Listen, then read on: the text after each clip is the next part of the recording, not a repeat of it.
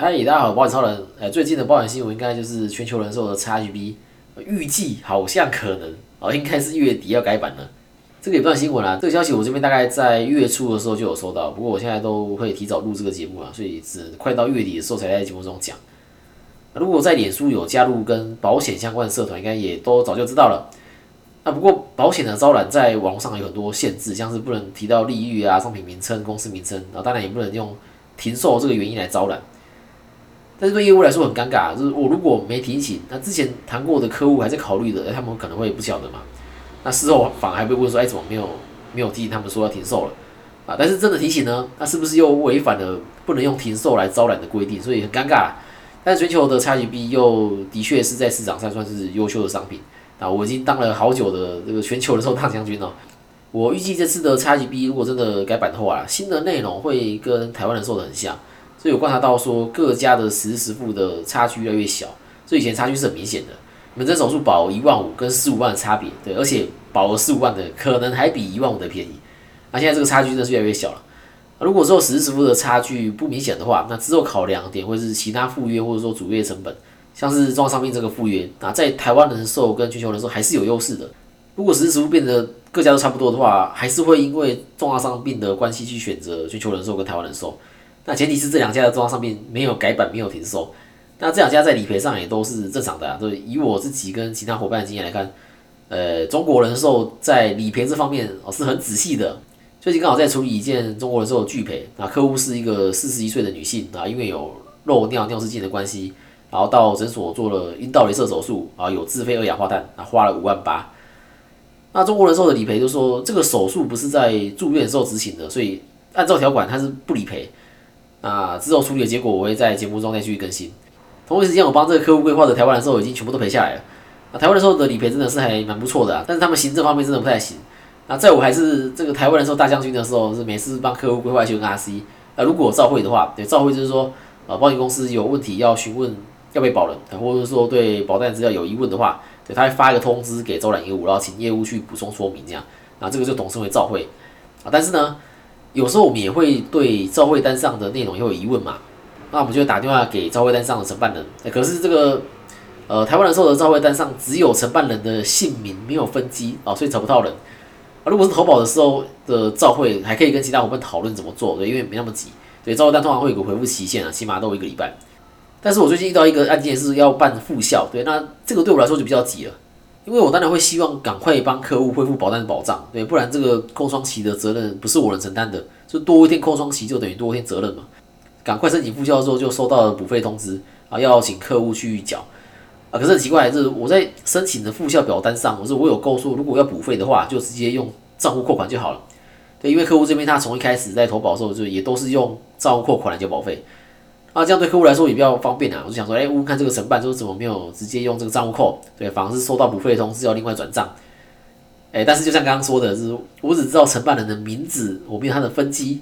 好，没有关系，我就问了台湾的时候窗口。对，每间保险公司都会派一个窗口跟保险公司对接。那我就从窗口这边问到了承办的分机。对，可是我变成说我每次都问嘛，因为每次的承办人都不同。对，那下次承办人可能又是其他人。那问完之后才知道说，哦，原来有垫脚了，所以不能直接用账户扣。然后客户这边就只好用手机转账到指定的账户，然后通知单上面还注明说，缴费后呢要将缴款证明传真到台湾人寿，并电话确认是否转账成功。对，客户这次是用转账的，然后我就把转账的截图印下来传真过去，对，然后打上面的电话，对，问他们有没有收到。通知单上写的嘛，还有这样做。我打到通知单上的电话去问，打进去是语音，按五转保费科转不进去，按六转保福科转不进去，按八转总计付，诶也转不进去。都都是按了号码之后就直接嘟嘟嘟被挂断，然后打给承办有通，那又没人接。我本来想要再找台湾人寿的窗口问的，结果他的 LINE 的大头贴换成说他今天整天要出差，啊有问题的话要打这个金代部的电话。啊，那传说这个台湾人寿的金代部电话非常难打，这要是哪天打通了，大家会很惊讶说，哎怎么打得进去？对，哎我还是打进去了，但是在电话语音等很久的事了。对，好不容易打通，那当然就赶快先问这个保单副销师。啊，另外我还问说，哎，为什么客户这张保单，我登录后台看，对，原本是用兆丰银行的账户扣款，那中间它被自动改成用中国信托的账户，然后又被改成兆丰的账户，对，明明我都没有帮客户送授权书哦，那客户也自己说他都没有改，这样就变成说导致说客户以为他是用中信的账户去缴保费，然后把钱汇到中信，所以就一直扣不到保费，然后最后被停效。那部窗口是说是系统显示的问题啊，实际上呢，他还是用兆丰的账户在扣款，那不就还好，停效时间没有发生事情。要是发生事故，那这个停效的责任要算谁的？虽然知道台湾人寿在行政方面不太 OK，但是 HNIC 还在的时候，我还是愿意销售他给我的朋友啊，因为商品本身是有优势的啊，真的要理赔都是很正常的，对，是是很 OK 的。为了给朋友一个好商品、好的保障，那后续这些麻烦行政作业是我来处理没关系。好了，回到主题来讲，说我对业务工作的看法，跟正常上下班有什么不同？对我自己有做过排班的，就像麦当劳、好事多，对，这两个工作都是排班的啊，因为我做过固定时间上下班的，对，像是加工区我待了五年。然后就是现在的保险业务这个工作，时间完全自由，对，不需要到公司打卡，也不会有派工作给你，但是也完全没有底薪啊。那这三种的工作形态我都做过。那先说说我对于这三种工作形态的看法。对，麦当劳好事多的这个排班制，好处是说，哦，如果你知道说哪天你有事情，哪天你有约的话，你可以事先告知主管，请请主管在那天不要排班，也会比较弹性。如果是一样的状况，对正常上班族来说，变成说要自己的特休来请了。排班制还有一个好处，也有可能是坏处，就是它可以休平日。那餐饮业像是麦当劳也都是放平日比较多。对，好处是平日到热门景点比较不会人挤人。啊，坏处就是因为是平日啊，人潮比较少，所以很多店家也没开。所以我觉得这点同时是优点，同时是缺点的。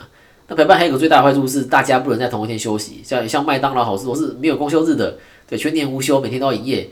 以前在加工区过年的时候，就真的是完全停机，就大家一起放假，对，没有说什么谁要来轮班的问题。不过这个也不一定。这是刚好说，我当时在加工区做的那个制程是可以休息的，对，因为有些制程也是全年无休。那固定班最大的好处，我认为是就是放假就放假，对，不会有突然被叫回上班的可能。因为之前在麦当劳的时候，如果说店里比较忙的话，会在休假的时候接到电话，所以问我说：“哎，能不能到到店里帮忙几个小时？”那保险业务这个工作最难让人做下去的原因就是没有底薪，对，就算有也不多，而且如果是有底薪的，那一定什么地方少了，对，所以多了底薪。因为这块饼是一样嘛，就大家开公司的成本是相同的，是不会差太多。这看公司怎么来切这块饼，或者说呃怎么来分这块利益就是了。有些公司可能是把行销利益切比较多，那这样的制度就适合做行销；有的可能是把组织的利益切比较多，哎，就适合做增援。那行销跟增援都很重要，这没有说什么谁比较重要的问题。对，也有可能说，哎，行销跟组织的利益可能都比较少一些些，但是呢，哎，旅游的奖励多变很多，也有可能。那就回到刚刚那句话啦，就是看公司怎么去分配这个利益，是想要去朝哪个方向发展。所以今天有业务单位说，诶有底薪，诶的确有，但是你去细看它的行销、组织、旅游或者说其他奖励，可能都会比较少一点。所以这个底薪也不会多到让你可以完全不做业绩的情况底下还能够过生活。有的话啦，这个底薪有的话啦，一定也不多，而且会有考核。真的完全没有业绩的话，这个底薪也领不了太久。那多了底薪可能就会被绑住更多的时间，像是你可能要每天早会，然后回报约访进度之类的。但这个也是看每个人不同啦，有些人是接受每天早会，然后每天回报约访状况的。但是我都觉得说，你你既然都来做保险的，而且是一个呃完全没有底薪的工作，那为什么我要按照公司的安排，我做主管的安排？对，我为什么不能安排我自己的时间？对，又没有人给我薪水。保险这工作要自己够自律啊，就跟老师要学生多读书一样，是学生自己自愿自动自发想要念书比较有效果，还是老师每天盯着你读书比较有效果？那我在做陌生开发的时候，诶，完全没有人要求我要这么做，是我自己想做的，所以我每天早上八点定闹钟起床打电话，对，因为有些宠物美容店比较早开嘛。通常呢，开店前十分钟打过去，店家会比较愿意听我说话。那有些可能八点半开门，有的可能九点、九点半、十点。那我会在前一天整理好要打电话的名单，那隔天早上起来就可以开始打。那就一边打一边约访。那通常我都是啊早上打，然后约当天下午或者隔几天去拜访。对我一直这样做，大概快一年吧。啊，那个时间高雄的所有所美容店，我几乎都被访过。对我没有细算啊，就粗算大概八十多间。那这些事如果是有人付我底薪要我做，对，跟我自己想要这么做。那认真程度一定不一样，对，绝对是你自己想要做的时候会比较认真。现在他可以做做跟，也没有人要求我要这么做，也是我自己想要这么做的。那在我们公司，因为完全没有底薪，所以可以完全的自由分配自己一天的时间。那把时间还给业务去做自己想做的事，不好吗？我觉得每天早会这样是很浪费时间的。有问题还是可以在群主提出来跟大家讨论，就是也可以跟直属主管讨论。对，不是说没有早会哦，你在展现的过程中遇到问题就要自己解决，也没有，是大家依然会互相帮忙，互相讨论类似的案件跟经验。既然时间完全由自己自由分配，那么结果当然是自己完全负责。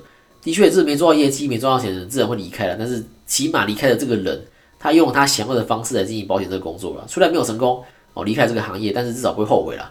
我做拨开的时候，我也不晓得说效果会如何，对，因为没有人这样做过。那如果我当时用这个方式做拨开失败了，对我也不会去怪别人限制我，对，但是我如果说我我要做莫开，但是主管一直阻止我，然后要我去找亲戚朋友卖储蓄险啊，如果最后没赚到钱离开保险这个工作，那我一定会怪主管说他没有让我做我想要做的事。那我隔几年会想起来，我一定会想说啊，这要是当时我用我自己想要的方式来做陌生开发的话，诶，会不会有什么不一样的结果？对，我不想让自己后悔。所以当时我主管他其实是建议我要多卖储蓄险的，就是我真的是好意，对，因为做储蓄险可以比较快赚到钱，然后存活下来几率也比较高。对，做不开变成说，呃，花时间又赚不到什么钱，就很容易阵亡。但是我真的很皮啊，就是我还是继续做了我想做的事。就是你可以给我建议，诶，我会听，那我也会想，也会考虑。对，但是最后怎么做呢？呃，我会自己决定。那保险业务这个工作，因为没有明确的上下班时间，跟我之前在加工区麦当劳时多最大的差别是，我觉得我自己随时在上班。也睡在休息，对我已经好久没有这种放假的感觉了，还是会出去玩，但是手机一响，讯息一来，就又会觉得自己在工作，但是平常也觉得自己随时在放假。对，然后说我也是这个按工觉，我也是这个晚上晚睡，然后白天也比较晚起啊。那我在录 podcast 的时间都是晚上。以前在加工区最大的两个好处就是，放假的时候就是放假啊，不会有人打电话来，也是可以完全是放松的。但是呢，同时伴随一个缺点，就是会有 收假的感觉，会有一种啊，这个我明天要上班了，这年假结束了。另一个好处是薪水稳定啊，最差最差都有底薪。那保险这工作虽然说没有放假的感觉，听起来是缺点，诶，但是呢也不会有收假的感觉嘛。那每次看到朋友年假结束要去上班的样子，就觉得说啊，好险我没这个感觉啊，这我我不会有这个什么要收假的问题。以我三种工作形态排班，然后固定上下班，有稳定薪水跟没底薪，薪水不稳定，但时间自由这三种我都做过来讲，我自己认为说我自己适应力还不错。对这三种我都做下去。那如果让我选，我会选择就是像现在这种啊没有底薪，那薪水不稳定，但是时间自由的业务工作。以前在加工区的时候，真的会有一种好像我被公司绑住的感觉。这到后面会觉得说，我把时间花在公司好像没有什么意义了。这可能当时的薪水也不高。对我也想过说，诶，要多少薪水我才会放弃现在的保险工作去上班？之前在加工区的公司也有问我，问我说想不想回去这样。我心想说，哎，怎么可能？对，因为我知道说那间公司它最多最多。的年薪一年就是七十万，所以算起来的话，一个月大概是六万啊。要再高可以的，不过会有管理责任，但是我不想嘛。那一个月六万，叫我放弃现在的保险工作，我可以说不可能啊，真的太少了。对，如果你硬要我说一个数字，现在的话啦，我可能会说年薪两百五，而且要每年固定调薪。但是那间公司根本不可能给到这个数字，所以公司我想不想回去的时候，我是婉拒他的。业务工作跟正常上下班还有一个不同是盈亏自负，业务工作有那么一点点像创业，就是想。赚多少完全看自己，对，有的时候一个月可能诶十万，诶一个月两万都可能，对，收入没那么稳定。正常上下班就没这个风险，就像公务员就不会被景气影响。就前几年疫情的时候也都是领稳定的薪水，但是外面市况好的时候呢，薪水也不会变多。那我觉得这个是最大的不同啦，就是创业虽然承受了所有风险，但是获利的时候也能够享受到全部的利润。那员工看到公司在获利的时候，会认为说公司应该多发点奖金，但是公司亏损的时候，诶又不希望被放无薪假，真的是蛮难做的。那我有个朋友，他刚好在这个台东麦当劳工作，是做正职的乡里。那八月底的时候，他不是有出龙虾堡嘛？然后刚好九月初的时候来了一个海葵台风。那麦当劳是没有在放台风假的，对，所以我朋友就预估说台风天的这个这天他生意会很好，对，因为台风天很多店都没开嘛，就麦当劳有开。可是呢，这个龙虾堡虾肉是冷冻的，退冰需要三四个小时，等于说我在两天前就要决定说我两天后要卖多少。对，可能诶两天后是平日，好，那我今天可能就哦退少一点，哦是假日哦我就退多一点。那我现在知道说两天后台风天啊，生意会比平常好很多，所以我朋友一口气就退冰了二十包龙虾肉。我刚刚忘了说，一包龙虾肉可以做六个龙虾堡，对，二十包就可以做一百二十个。老实说是蛮多的啊，不过也合理。结果呢，海龟台风风超大，晚上的时候路边的铁皮被吹到麦当劳，然后把落地窗撞碎了，然后到了白天就变成没办法营业。然后最后二十包的龙虾肉只卖掉四包，对，另外十六包全部都丢了这桶。有人会说可以冰回去，下次再卖啊？拍谁？这个龙虾肉不能回冰，对，退冰就是退冰了。你要么卖完，要要么就丢掉，对，而且也不能说请附近的店帮忙卖。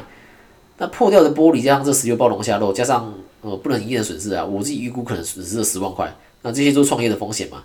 那我朋友是员工，那他就完全没有受到影响，这薪水还是照领。虽然丢了十六包龙虾肉，但这个算意外，那公司也不会要我朋友赔。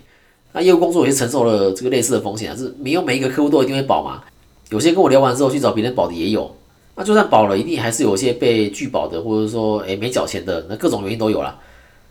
那看到别人在赚钱的时候，我会认为说，这个人这个公司也承受了相对应的风险才赚到这些钱。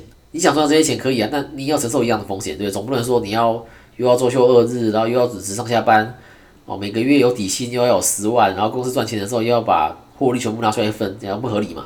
如果能回到过去跟年轻的时候自己讲话，哎，我不会说什么要认真读书啊，或者什么啊你要做保险，对，我会说，哎，做你想做的事，也不要怕，年轻就是本钱，你有失败的空间。我很喜欢以前的亚都励志的总裁严长寿，我很羡慕他说他认为他自己的这一生过得非常精彩，就是我也想要成为这样子的人。那老的时候回想自己的一生，也可以跟严长寿一样，希望啦。好，那各位呢，如果能跟年轻的时候自己讲话，会想要跟自己说什么？在下面留言告诉大家吧。好，今天先到这边。那记得下面帮我五星加评论，有保险需求或相关问题可以到爱进行讨论。那，如果对保险工作有兴趣的话呢，也可以找我聊聊。爱不。